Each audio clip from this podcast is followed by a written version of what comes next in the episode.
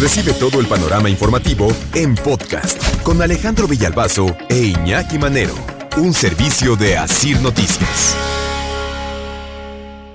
Hoy entra en vigor, hoy entra en vigor la ley, decíamos hace un momento, que castiga hasta con siete años de cárcel la toma de casetas. Eh, ahora, eh, decíamos, de buenas intenciones está empedrado el camino al infierno, ¿no? Pero porque una cosa es que sí entre en vigor la ley que castiga y uy, qué miedo, y otra cosa es que les pongan la mano encima, ¿no? Y que los detengan. ¿Cuántas veces, cuántos arrestados hemos visto? Tú que has cubierto todo este tipo de notas también, Toño, ¿cuántos arrestos has visto? No, es que... Arrestada, presentada. Sí, no, te voy a decir una cosa. Presentado, efectivamente porque lo más común es que de repente ¿eh? algunas personas son detenidas, las presentan y luego las liberan, porque alguien intercede por ellos, ya los están esperando, porque no están solos, aquí. Entonces van y los apoyan y los sacan, y luego los volvemos a ver en las manifestaciones. Bueno, me, ¿sabes dónde una? Ahí en la carretera Iguala, cuando me tocó ir hace a Iguala, bueno, pues ahí estaba camión y toda la cosa, los detuvieron, los presentaron, tardaron tres horas en salir Iñaki. Sí, si hay alguien muy pesado que los defiende y que los representa legalmente y que los saca. Y estos también son alborotadores profesionales. Hoy miércoles, decíamos, entra en vigor esta reforma a la ley de vías generales de comunicación. Siete años de prisión a quien dañe, perjudique o destruya vías o los medios de transporte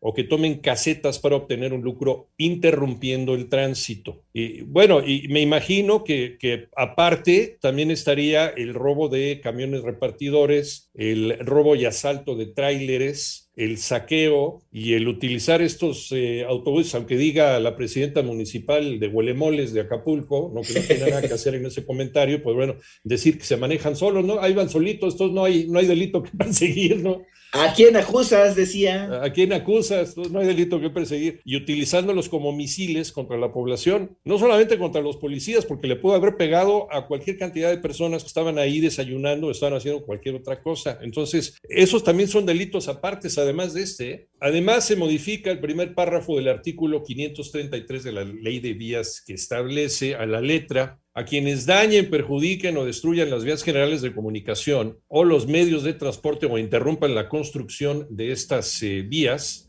o para obtener un lucro interrumpan el tránsito de los medios de transporte y la operación de los servicios de peaje o total o parcialmente interrumpan o deterioren los demás servicios, etcétera, etcétera, etcétera. ¿Qué pasa cuando pues estos eh, cancelan las casetas de cobro, ¿no? las toman, dejan que la gente pase por una módica cantidad, que ellos son los que están cobrando, eh, a ti no te dan seguro de autopista. Entonces tú si tienes algún accidente, pues no te lo hace válido el seguro de autopista. Eso es lo más grave también. Y no entra dinero, no entra dinero. Se supone que para la rehabilitación y para el mantenimiento de las autopistas nacionales. Eh, la toma de casetas de peaje derivó en pérdidas por 4.121 millones de pesos el año eh, antepasado, en el 2020, para el gobierno federal el 2020 eh, el monto de pérdidas por la toma de casetas y, había sido promesa presidencial ¿eh? de que eso ha sido a caballos. Pues, ya lo vimos, ya lo vimos cada vez, a veces cuando se deciden es mucho más virulenta, eh, en donde incluso se ha cometido hasta intento de homicidio, porque así se podía considerar, ¿no? Lo del tráiler. El monto de pérdidas por la toma de casetas ascendió a 4.121 millones de pesos distribuidos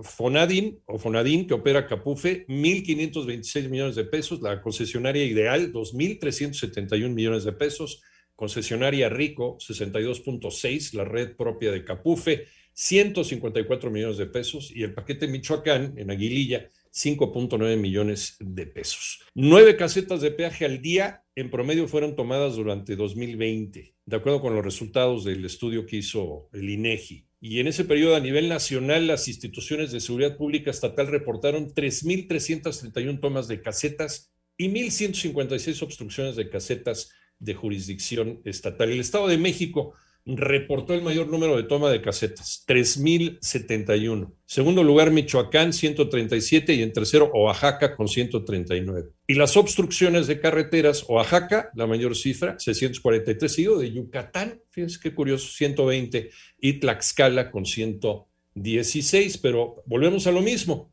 Eh, tomas eh, de la caseta de autopista México-Acapulco, han generado una pérdida de 741 millones 864 mil pesos a Capufe entre 2017 y 2021, que es el pan de cada día. Pues, ¿qué, ¿qué, vamos a hacer? Vamos a chupar en la noche, pues, ¿qué hacemos? Pues, secuestramos una caseta. Así de fácil, que para el movimiento y a ver quién se las cree, ¿no? Pues es, para su propio movimiento, los el sábado en la noche, ¿no? El, para el baile. No, es para seguir manteniendo a esta bola de, este, parásitos, finalmente. La tienen bien fácil.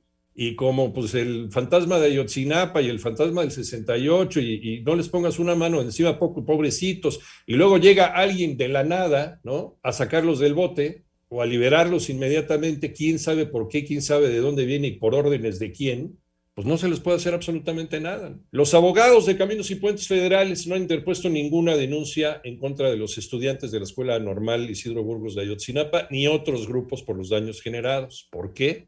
Las casetas de la México Acapulco han sido tomadas por estudiantes y otros grupos sociales más de 2.533 veces entre 2017 y 2021. Es un modo de vida, estamos de acuerdo. Eh, según un estudio de 2018 de Capufe, más de la mitad de los viajeros encuestados no se sentían seguros al viajar por la autopista México-Acapulco. También ya lo hemos platicado, ¿no? y, encima querían aumentar el peaje de estas autopistas. Nadie te garantiza que vas a llegar con bien, porque además mal hecha, insegura y cara, pues tienes la vida arreglada, ¿no? Y luego te vas a encontrar con estos pelafustanes que quién sabe qué se les ocurrió ese día o de qué humor se levantaron y no sabes qué te va a pasar, ¿no? En el trayecto. La toma de casetas, especialmente en Palo Blanco, en Guerrero, los homicidios, las obstrucciones del camino con piedra, los retenes militares, generan miedo a los turistas. Entonces, esto también tiene una, merma dentro del turismo que se va a dirigir a estados como el estado de Guerrero o el estado de Oaxaca,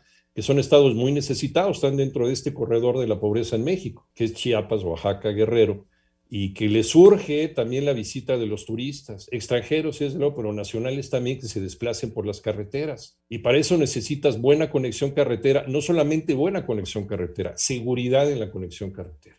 Pues, hay gente que, que, decide, bueno, ¿sabes qué? Voy a romper el cochinito y mejor me voy en avión. Digo, me encanta viajar y manejar en carretera, pero pues si no hay seguridad, ¿no? Claro, no vas a exponer a tu familia, ¿no, Iñaki? No la vas a exponer. Además, si se trata de irte a divertir, imagínate, te bloquean la carretera y entonces a lo mejor jamás llegaste a Acapulco y te tienes que regresar. Este, porque ahora lo que tú mencionas, totalmente de acuerdo, porque aquí lo hemos tratado varias veces.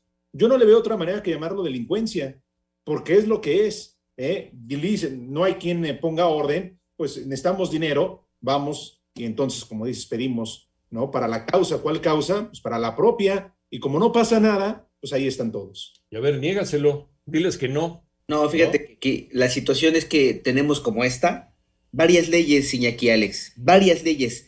A veces lo importante no es que existan o no las leyes, sino que se cumplan. Tenemos tantas normas, tenemos tantos reglamentos, pero muchos de ellos no se cumplen. Hoy se da a conocer, y esto es público, esto está vigente, hay una sanción perfectamente definida, lo interesante va a ser que llegado el momento se apliquen estas sanciones y estas personas, si se demuestra que son responsables de haberse robado el dinero de las casetas o de haberle robado a las personas y dejarlos pasar libremente en las casetas porque se quedan con la lana, o de intento de homicidio porque dejaron ir un tráiler en contra de los uniformados, los presentan ante las autoridades y se cumple esta ley, Iñaki. Porque, a ver, eh, otra vez con lo mismo. Tú cuando sales de vacaciones, y la mayoría de las familias mexicanas, si van a salir por carretera, pues llevas un presupuesto. Oye, que nos alcanza a pararnos en el camino, tomar un refresquito y una torta, pues órale. Oye, que llevamos este, la lana, pero pues para las casetas. Y además tenerles que cooperar a estos parásitos. Creo que sí te quedas, además de que eso sí calienta, como dicen en mi pueblo, está haciendo que la gente ya no viaje. ¿A qué voy? ¿Para que estos me asalten? ¿A qué voy para que se me ponche una llanta a las 3 de la mañana y nadie me responda? Que ya se han juntado dos cosas, ¿eh? Estos, que nadie les pone una mano encima con todo y las nuevas leyes aprobadas, y lo otro también la falta de seguridad en las autopistas, porque no te están cumpliendo lo que te están prometiendo al pagar un peaje. Entonces son dos cosas que se juntan y es imposible entonces.